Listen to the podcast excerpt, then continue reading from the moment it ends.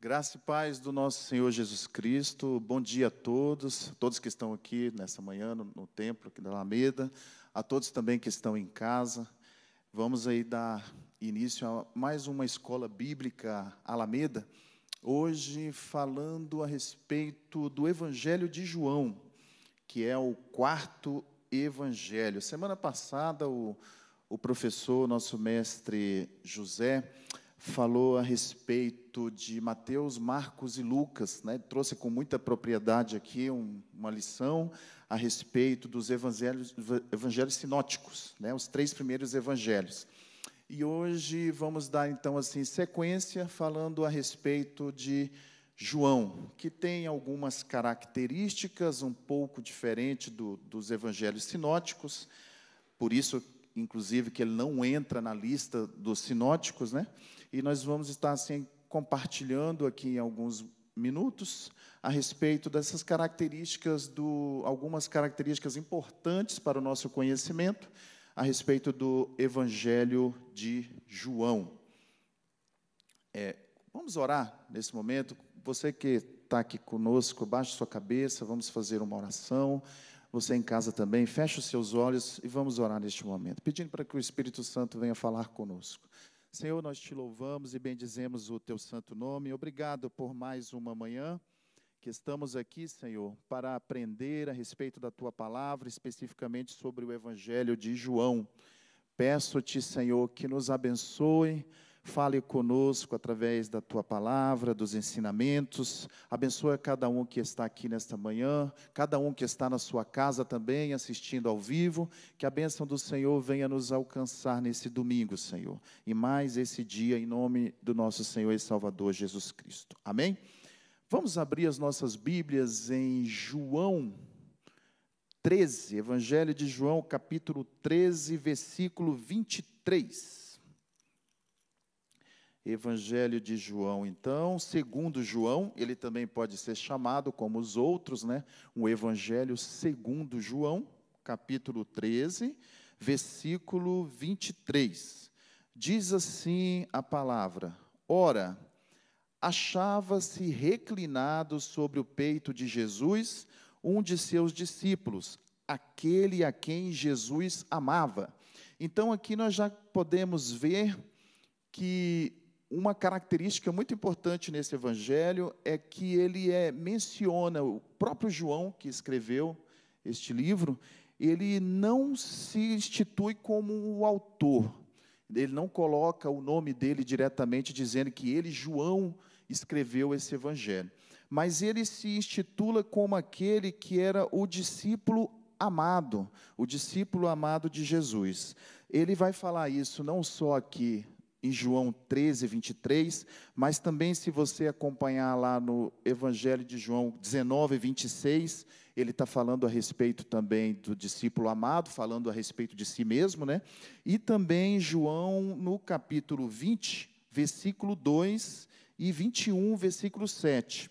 Em todos esses aqui, ele está falando a respeito do discípulo que era amado de Jesus. Mas quando João menciona que ele era o discípulo amado de Jesus, falando a respeito de si mesmo, ele não está sendo arrogante, digamos assim. Pelo contrário, é um reflexo da humildade dele. Ele está querendo mostrar aqui que ele, João, foi um discípulo que esteve próximo de Jesus, que era íntimo de Jesus, e ele também, como testemunha ocular que ele foi da caminhada, do ministério de Jesus, ele está dizendo aqui que ele era amado por Jesus. Só isso, né? Ele está falando com muita humildade, ele não está querendo aqui ser prepotente, né? Em afirmar que ele era o discípulo amado de Jesus. Não, a gente sabe que ele, Pedro, Tiago e João foram os mais próximos de Jesus e a Bíblia menciona a respeito disso. E aqui ele se intitula como o discípulo amado de Cristo, como ele menciona em algumas outras passagens também do Evangelho. Ah, Clemente de Alexandria, que foi um teólogo bastante conhecido, que viveu na época de 150, 215 ali, 215, 150 depois de Cristo, ele vai nos dizer que o evangelho de João é um evangelho espiritual. Por que, que esse teólogo afirma que o evangelho de João é um evangelho espiritual? Porque justamente ele tem algumas características diferentes. Primeiro, ele vai falar muito a respeito da divindade de Cristo. O evangelho de João, ele fortalece essa questão, né? menciona sobre essa questão várias passagens sobre a, a divindade de Cristo. E o Evangelho de João também, ele vai trazer um ensinamento bastante importante a respeito da pneumatologia, o que a gente conhece como a doutrina do Espírito Santo, os estudos a respeito do Espírito Santo. Então, João é considerado, né, pelos teólogos, por alguns teólogos, como o evangelho espiritual, o evangelho que fala também muito a respeito do, da doutrina e do ensino do Espírito Santo. Nós vamos aqui ver também que, em Lucas capítulo 6, versículos 12 a 16, João foi chamado de apóstolo, né? juntamente com os outros três amigos dele, juntamente com Pedro e Tiago, como eu citei, Mateus também, capítulo 17, versículo 1, versículo, capítulo 26, versículo 37, fala a respeito desses três amigos, Pedro, Tiago e João, que eram os mais próximos e que foram testemunha ocular e que foram participantes diretos né, do ministério de Jesus. João também, ele escreveu a primeira, segunda e a terceira epístola, que está lá no finalzinho da Bíblia, lá perto já ali de Pedro, de, de, do Apocalipse, já no finalzinho da Bíblia ali, eu não sei se os irmãos já leram, mas tem lá a primeira, segunda epístola de João também, foi escrita por ele, pelo apóstolo João, e foi também escrito o próprio Apocalipse, né, que a Bíblia vai nos falar que quando ele estava exilado lá na ilha de Patmos, ele escreveu também o Apocalipse. Então, João ele é autor não só do Evangelho, mas ele também foi autor dessas epístolas e de, do livro de Apocalipse, tá?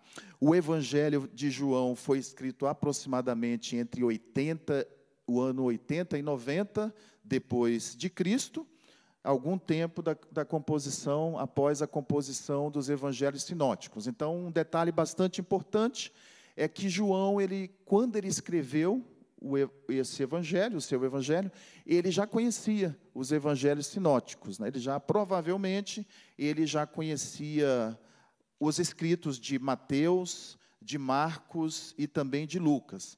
E João então vai trazer uma contribuição, uma contribuição singular a respeito do registro né, da, da vida do nosso Senhor. É um evangelho diferenciado por isso, porque ele não só traz algumas características, algumas informações que estão lá em Marcos, Mateus e Lucas, mas ele traz algo a mais ainda.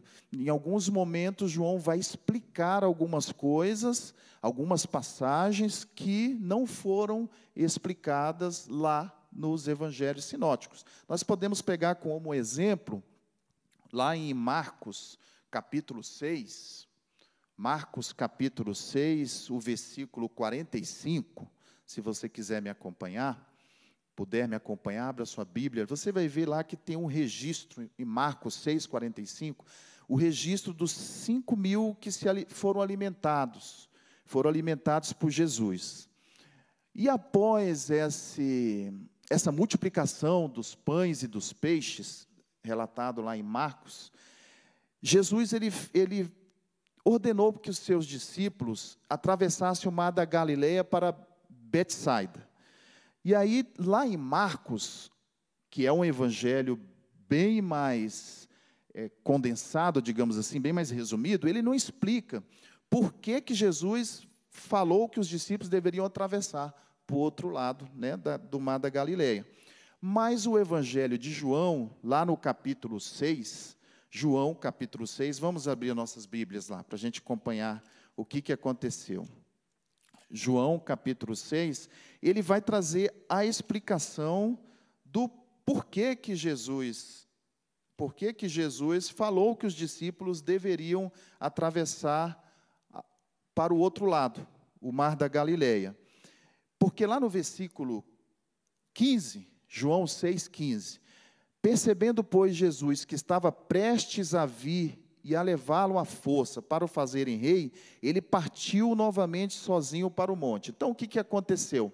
Naquela passagem lá de Marcos, é, Jesus, sabendo que os homens queriam fazê-lo rei, né, porque alguns judeus criaram essa expectativa de que Jesus seria o rei político, né, tão esperado, tão esperado. Mas Jesus não veio para isso. Então, ele sabendo da intenção daqueles judeus, o que ele fala, o que João vai registrar aqui? Que Jesus então falou para os discípulos: atravessa para o outro lado da Galileia, vamos lá para o outro lado. Aí ele vai registrar o motivo. Porque estão querendo né, me fazer rei e eu não estou interessado nisso. Então o Evangelho de João vai explicar por que, que Jesus falou para os discípulos atravessarem, saírem daquele contexto, naquele momento ali porque ele sabia o que estava na intenção de coração daquelas pessoas, daqueles judeus que queriam proclamá-lo como rei. Então, João ele traz esses detalhes, ele traz algumas explicações que nós vamos poder entender o que está relatado lá em Marcos, Mateus e Lucas, né, nos evangelhos sinóticos. Vamos lá agora em João, capítulo 14, vamos ver uma outra característica, uma outra característica que eu já mencionei, mas a gente pode acompanhar aqui pela alguns versículos bíblicos a respeito dos ensinos do Espírito Santo. O que João fala a respeito do Espírito Santo? João 14, 16, 17. E eu orarei ao Pai, e ele vos dará outro consolador, para que ele possa habitar convosco para sempre. Então, aqui ele está falando a respeito do Espírito Santo como um consolador. O Evangelho de João vai trazer algumas explicações a respeito de quem é o Espírito Santo, quem é a pessoa do Espírito Santo, para que, que a pessoa do Espírito Santo foi enviada, qual a finalidade, algumas características do Espírito Santo. Vamos lá, em, no capítulo 16 capítulo 16, João 16, o versículos de 7 a 14. Ele também vai falar a respeito do Espírito Santo. João 16, 7 a 14. Todavia digo-vos a verdade, convém-vos que eu vá, porque se eu não for, o consolador não virá a vós. Mas se, porém, for, eu vou-lhe enviarei. E quando ele vier, convencerá o mundo do pecado e da justiça e do juízo. Do pecado, porque eles não creem em mim. Da justiça, porque eu vou para meu Pai, e vós não me vereis mais. E do juízo, porque o príncipe deste mundo já está julgado.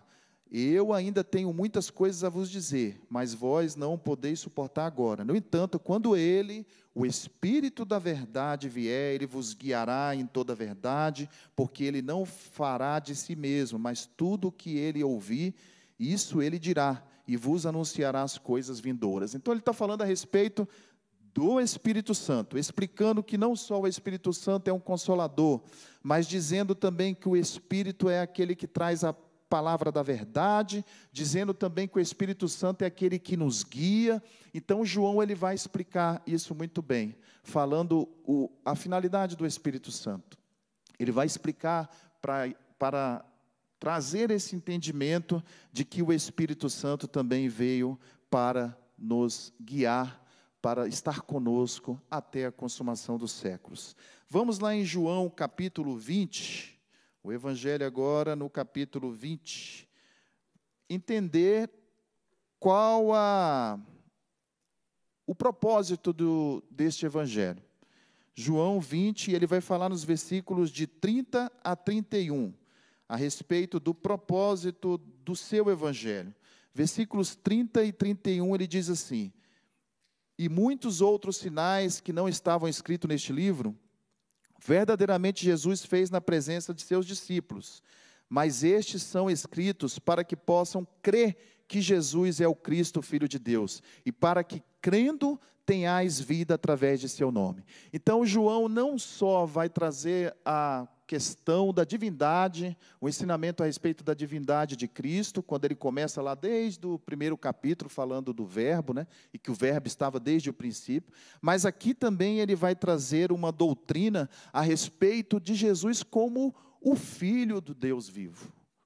Uma confirmação, uma afirmação testificando que Jesus verdadeiramente é o Cristo, ou seja, aquele que foi enviado para que se cumprisse todas aquelas promessas que foram feitas desde lá da antiga aliança, desde lá do, do de, de, de, Moisés, né? desde lá do passado.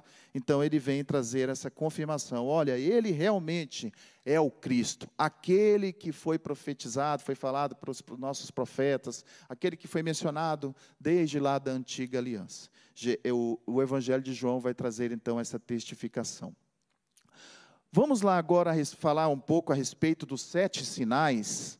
Os sete sinais que são mencionados, eu acho que o, o professor José até falou a respeito do, desses sete sinais na aula passada. Mas como ele não estava falando a respeito de João, né, ele está falando de Mateus, Marcos e Lucas, ele não mencionou quais são os sete sinais.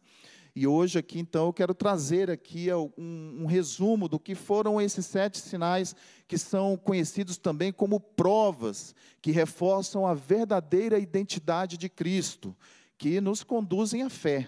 O primeiro sinal está lá em João 2, João 2, de 1 a 12. Você pode anotar, nós não vamos fazer a leitura de todos esses sinais, senão vai tomar muito tempo. Mas deixa anotadinho aí que lá em João 2, de 1 a 12, está o primeiro sinal do Evangelho de João a respeito da verdadeira identidade de Cristo. É quando Jesus transforma a água em vinho, o primeiro milagre mencionado em João. Jesus aqui então, ele é visto como a fonte da vida. Jesus é a fonte da vida em João 2, de 1 a 12, quando ele transforma água em vinho. O segundo sinal, Jesus cura o filho de um oficial. João 4, versículos de 46 a 54. A cura do filho de um oficial. Jesus, então, é conhecido aqui como o mestre sobre a distância. Por que o mestre sobre a distância? Porque Jesus, essa, ele, ele realizou essa cura à distância. O filho de um oficial foi até ele, se dirigiu até ele, pedindo a respeito de, do, do seu pai. E Jesus, então, é, pedindo a respeito do seu filho, né? O, fi, o pai pedindo a respeito do filho, à distância, o filho que estava doente. E a palavra do Senhor vai nos dizer que Jesus lançou uma palavra e aquele filho de oficial foi curado. Então, Jesus é o mestre da mesma distância. Três, é, Jesus cura um paralítico próximo ao tanque de Betesda, lá em João 5, versículos de 1 a 17. A cura do paralítico. Jesus é considerado então o mestre sobre o tempo, porque há muitos anos aquele paralítico estava, estava naquela situação e Jesus, com uma palavra, cura aquele, aquele paralítico, aquele jovem. Jesus alimenta os cinco mil, né, em João 6, como já mencionamos aqui a respeito dos cinco mil da multiplicação de pães e peixes. Então, mais um sinal. Jesus alimentando 5 mil pessoas. Jesus, é, João 6, versículos de 1 a 14. De 1 a 14. Jesus aqui, então, é o pão da vida, porque Jesus, ele demonstra naquela passagem, naquele contexto, que aquelas pessoas tiveram fome naquele momento, né, e foram alimentadas por aqueles pães e aqueles peixes. Mas aí ele vai trazer uma palavra logo após, dizendo que ele era o alimento espiritual para saciar a fome e a necessidade espiritual daqueles homens também. Então Jesus aqui é, é um sinal de que Jesus ele é o pão da vida. Jesus caminha sobre as águas e acalma a tempestade, lá em João 6, dando na sequência versículos de 15 a 21. Vai falar mais um sinal, mas esse aqui, Jesus, ele é mestre sobre a natureza. Então, ele mostra que, nesta passagem, que ele tem o domínio sobre a natureza. O sexto sinal, Jesus ele cura um cego de nascença, João capítulo 9 versículos de 1 a 41. João 9, versículos de 1 a 41. Jesus é a luz do mundo. Por quê? Para quê? Para que se manifestassem as obras de Deus. Então Jesus ele é conhecido aqui como a luz do mundo. Ele trouxe luz para que aquele cego enxergasse. Vivia no mundo de escuridão, né, porque era cego de nascença. E Jesus vai dizer: Olha, como eu trouxe luz para este homem, como eu trouxe visão, vista para ele, eu, eu trarei também, eu trago a luz para este mundo que vive em trevas. Então, Jesus é a luz do mundo. E o sétimo sinal fala que Jesus ele ressuscitou Lázaro. Jesus ressuscita Lázaro lá em João 11. João 11, versículos de 17 a 45, vai falar a respeito deste sinal.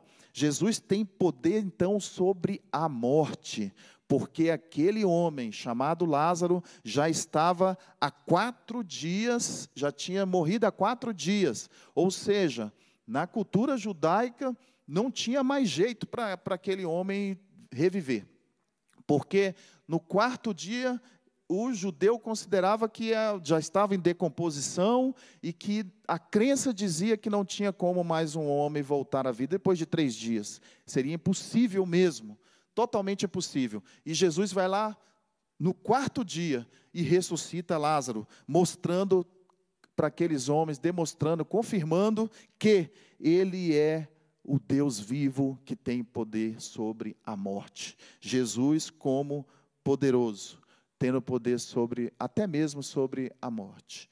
A enfermidade, então, daquele homem, ela, quando chegam para Jesus para falar sobre a enfermidade de Lázaro, é interessante que Jesus ele fala que aquela enfermidade não era para a morte. Mas aconteceu que Lázaro morreu, porque Jesus sabia que ele reviveria, né? que o Lázaro seria ressuscitado. Jesus já enxergou lá na frente. Ele chegou depois, aparentemente atrasado, né, para aquelas, para aqueles parentes, para aquelas pessoas ali, mas ele chegou na hora certa. Ele sabia o que ele estava fazendo. Ele chegou na hora em que realmente o milagre ali se confirmaria como um milagre verdadeiro, um milagre da ressurreição. Aí nós vamos também para as declarações do eu sou, as declarações do eu sou do Evangelho de João. E nós temos assim 23 citações, 23 vezes em que no Evangelho de João Jesus se declara o eu sou. Quando João está, Jesus está falando a respeito do eu sou, o que ele está dizendo? É a sua divindade. É justamente ele está lembrando daquela passagem, trazendo a memória daqueles homens, de, do eu sou lá do Antigo Testamento. Quem disse eu sou lá na Antiga Aliança? Quem falou eu sou para Moisés? Foi o próprio Deus. E quando Jesus fala eu sou, eu sou o pão da vida, lá em João 6, quando ele fala eu sou a luz do mundo, João capítulo 8, eu sou a porta das ovelhas, eu sou o bom pastor, eu sou a porta das ovelhas no capítulo 10. Eu sou o bom pastor na sequência também do capítulo 10. Quando ele diz, Eu sou a ressurreição e a vida, lá no capítulo 11, Eu sou o caminho, a verdade e a vida, ele está dizendo lá no capítulo 14, Eu sou a videira verdadeira, capítulo 15, ele está dizendo, Eu sou Deus. Acreditem na minha divindade. Eu vim como homem, mas eu também sou Deus. Ele está declarando com eu sou a sua divindade. Eu sou o pão da vida, ele é o alimento, o alimento espiritual para aqueles homens que estavam famintos espiritualmente.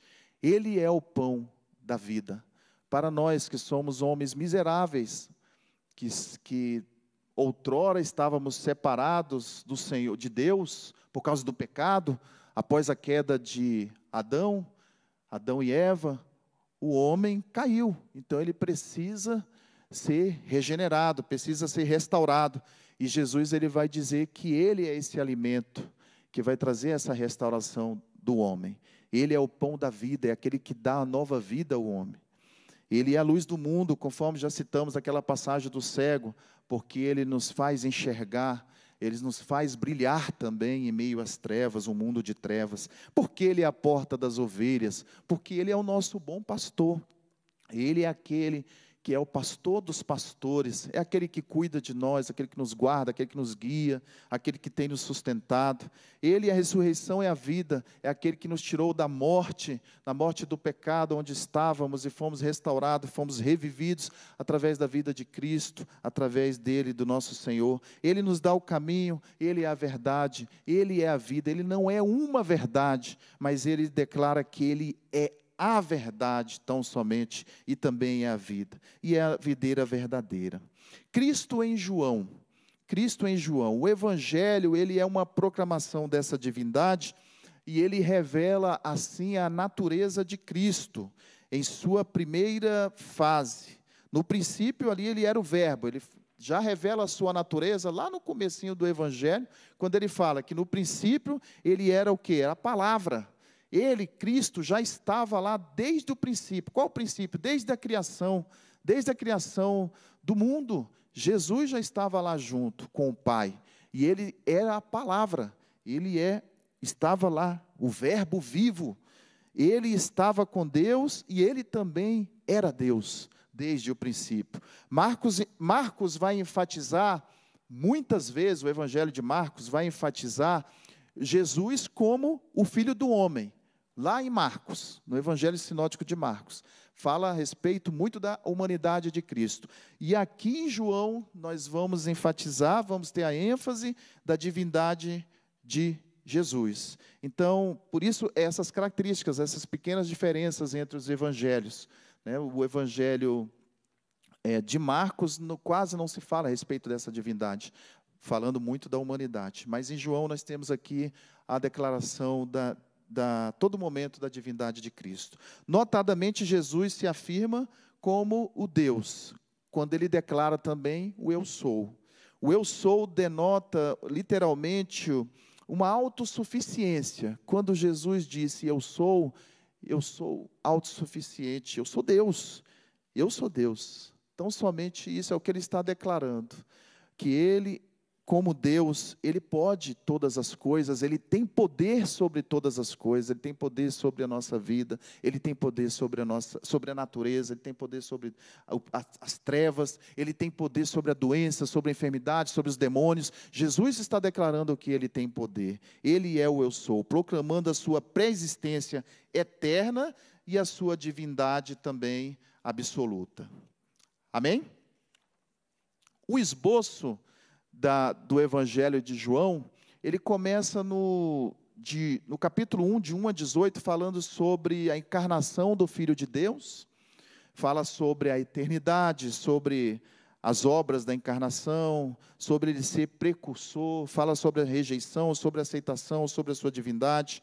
Lá no capítulo 1, 19 até o capítulo 4, vai falar, ele vai se apresentar como filho de Deus. No capítulo 5 até o capítulo 12, vem então a questão da oposição ao Filho de Deus. Capítulo 13 até o 17, a preparação dos discípulos pelo Filho de Deus. Capítulo 18, 19, a execução do Filho de Deus. A ressurreição do Filho de Deus, capítulo 19 ao capítulo 21. E, como conclusão, no capítulo 21, né, que nós temos apenas 21 capítulos né, no Evangelho de João.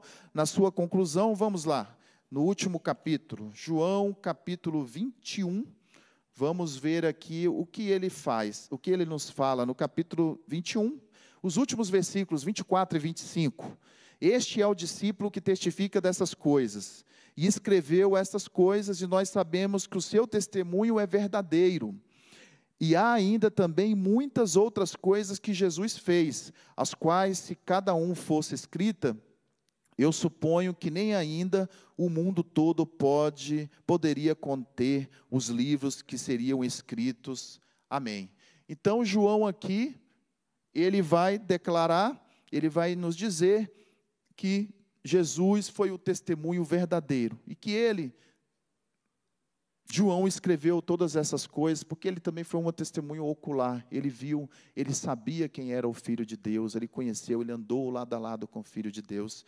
E aí ele vai trazer esse testemunho a respeito das coisas que Jesus fez, confirmando a identidade de Cristo.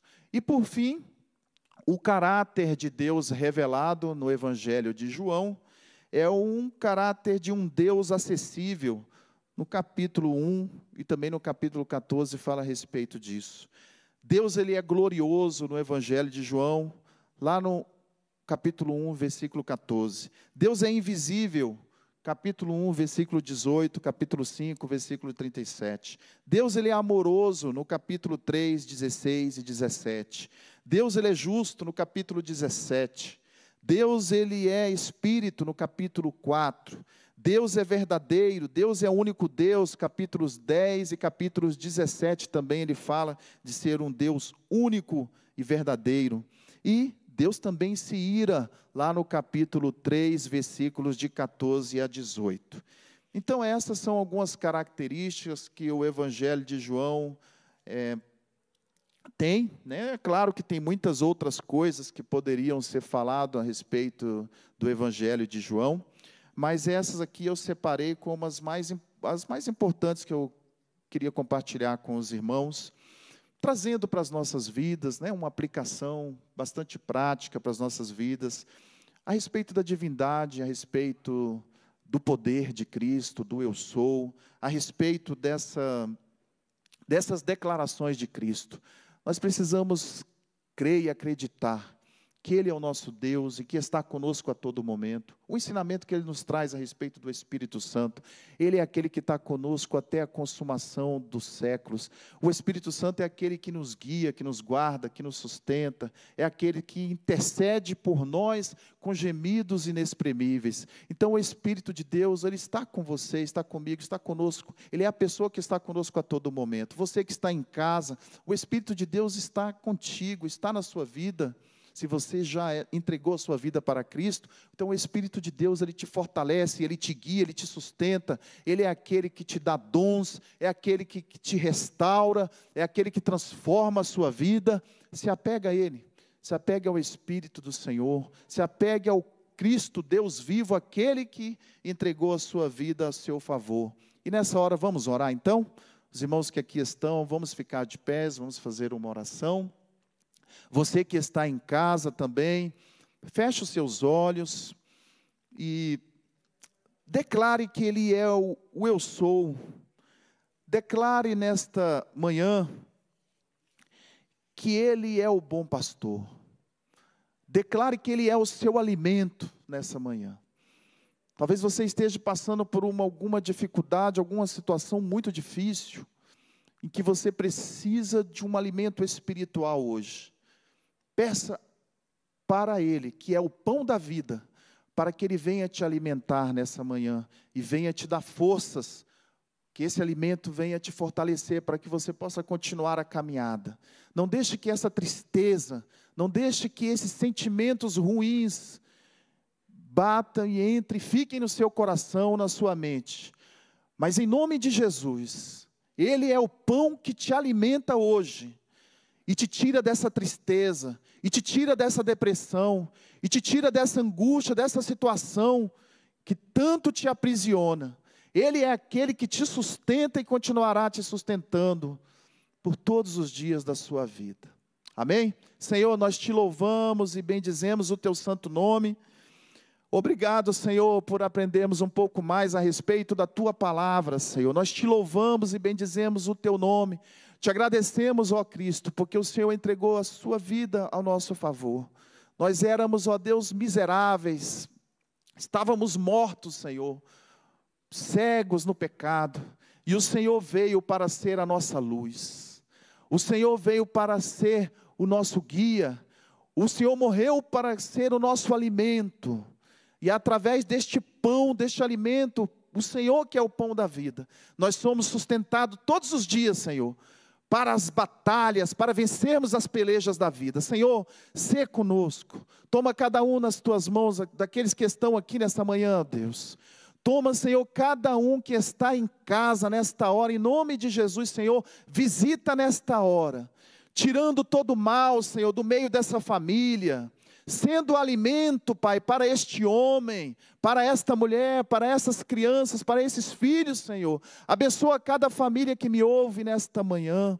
Abençoe cada homem, Senhor. Que cada homem que está, Senhor, neste momento me ouvindo, possa ser um sacerdote verdadeiramente na sua casa. Dá força para este homem, Senhor para que ele possa resistir às tentações, para que possa resistir a todo mal, Senhor.